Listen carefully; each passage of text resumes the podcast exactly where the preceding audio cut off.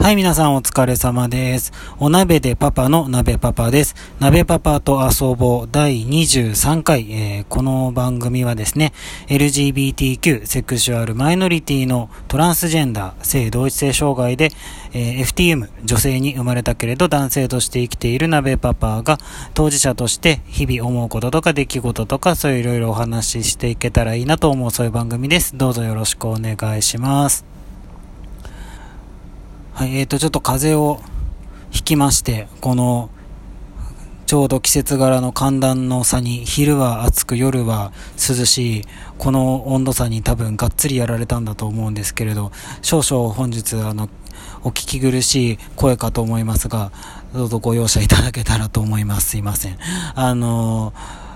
ね、えっ、と、黒焼きの梅と、あの、生姜湯で、今、一生懸命戦っております。そう、あの、薬がね、いくつかアレルギーがあって飲めないやつがあるので、あんまり風邪ぐらいだと病院には行かない鍋パパなんですけど、そう、まあ違う理由もあってあんまり病院のお世話にはなりたくない鍋パパなんですけども、まあまあ、あの、本日もお話いろいろしていけたらいいなと思います。よろしくお願いします。えっ、とですね、あの、まあ、病院ネタっちゃ病院ネタなんですけど、あの、世田谷区、東京の世田谷区の区議会議員さんに、あの、上川彩さんという方がいらっしゃるんですけど、とこの方は、あの、ご自身がトランスジェンダーであることをね、あの、公表して、あの、議員活動をされてる方なんですけども、そう、あの、で、その方のツイッターだったかな、フェイスブックだったかな、か、なんかで流れてきたことなんですが、なんかあの、お友達のゲイの方が、なんかまあ、救急車で運ばれたと。うん。で、その時に、えっ、と、連絡先の家族の、として、パートナーの名前を言ったんだけど、それが受け入れられなかったと。出ましたよ。えーゲイの方のパートナーということは、まあ、うん、多分というか、ね、男性ですよね。だから男性同士。うん。で、えー日本はまだ、えー同性婚ができないから入籍はしていないと。うん。で、入籍をしてないということは、まあ、一緒に暮らしてたとしても、別世帯扱いですよね。かあの友達同士で住んでる扱い、ルームシェア状態、あの、書類の上では。ということだったんだと思うんですけど、で、そうすると、あの、家族として認めないと。うん。なるほど。はい。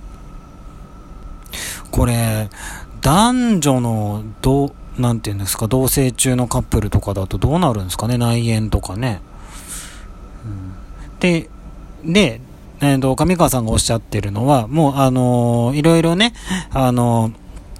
パートナーシップ制度とか今ね、どんどんいろんなことができてきてますけど、なんかもう、あの、東京都の都立病院っ、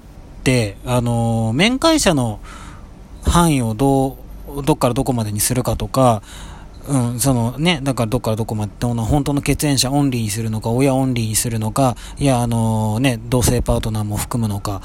お友達も含むのかってことだと思うんですけど、うん、その面会者の範囲とか、あの手術の同意書を誰に書いてもらうかっていうのは、その法的な親族に限定しないで、えっと、患者の意思に沿うということにもうなってるんですって。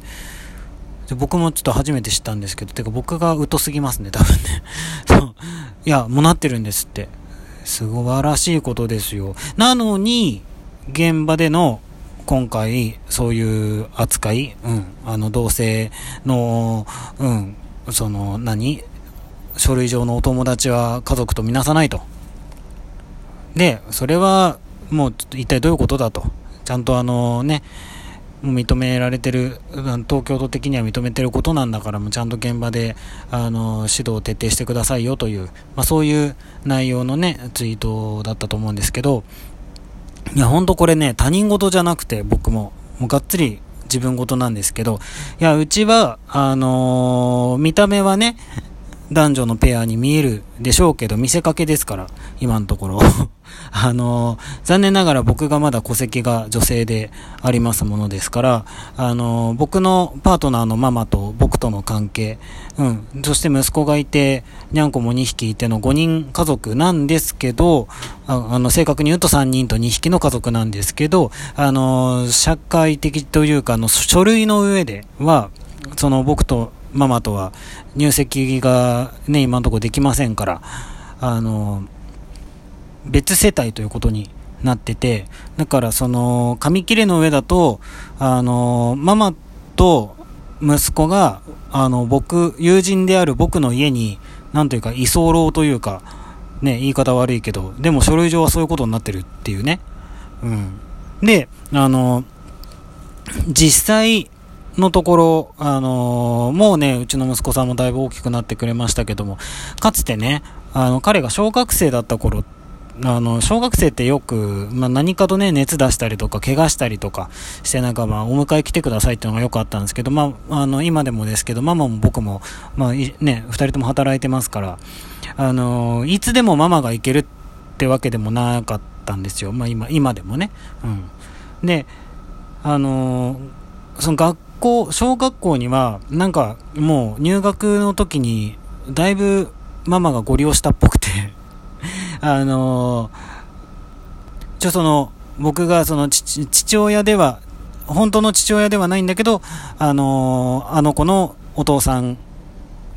役なんですねっていう感じで認知していただいてたので、別にお迎えも行ってたし、授業参観とかも行ってたし、学校行事も参加していたんですけど、で、えっ、ー、とね、その最初の頃一緒に住んでた場所の、その最寄りのお医者さんは、だいぶ理解のある方で、その僕の、なんだろう、状態というか、うん、あの、僕がホルモン注射打ってることとかも考慮して僕が診察受けても、あの、ちゃんと薬の、なんていうんですか、その、あ合わせが悪くないないようなものを出してくださったりとか、うん、随分理解のある方で、で、そのお医者さんとこ連れていくと、あの、普通にお父さんっつって、えっと、扱っていただいてたんですね。うん。なんですが、引っ越したんですよ。で、引っ越して今度最寄りの、また近くのね、病院に、そう、ちょうど、あの、なんかね、息子が手怪我したかなんかで、で、お迎え行って、で、連れて帰って、、で、病院に行かなきゃいけないと。うん。で、先生からも病院行ってきてくださいねって言われて、で、ママがその時仕事で手が離せなくて、僕が連れて行きました。そしたらですね、息子の保険証は、その、ほら、あの、母の、母であるね、あの、うちのママの扶養ですから、あの、非保険者指名欄ってところに、あの、ママの名前が書いてあるわけですよね。うん。で、息子の名前が書いてある保険証を持っていきました。そうすると、あの、ほら、見た目はね、僕、男の人だから、その受付であなたは誰状態なんですよ。お父さんがいたら、その世帯主のところお父さんになっとるじゃないですか。うん。で、あの親御さんが来ないと、あの、治療の説明ができないので、親御さんと一緒にもう一回来てくださいとかね。言われて返されたこととか、うん、あったり、あと、あれですね、あの、うちのママが、それこそ救急搬送された時、なんか、うん、ほとんど意識ないみたいな状態になっちゃって、救急車乗って、救急車乗ったとこまでは良かったんですけど、結局やっぱりその内縁扱いと、内、うん、あの、あれだ、友人扱い、うん、に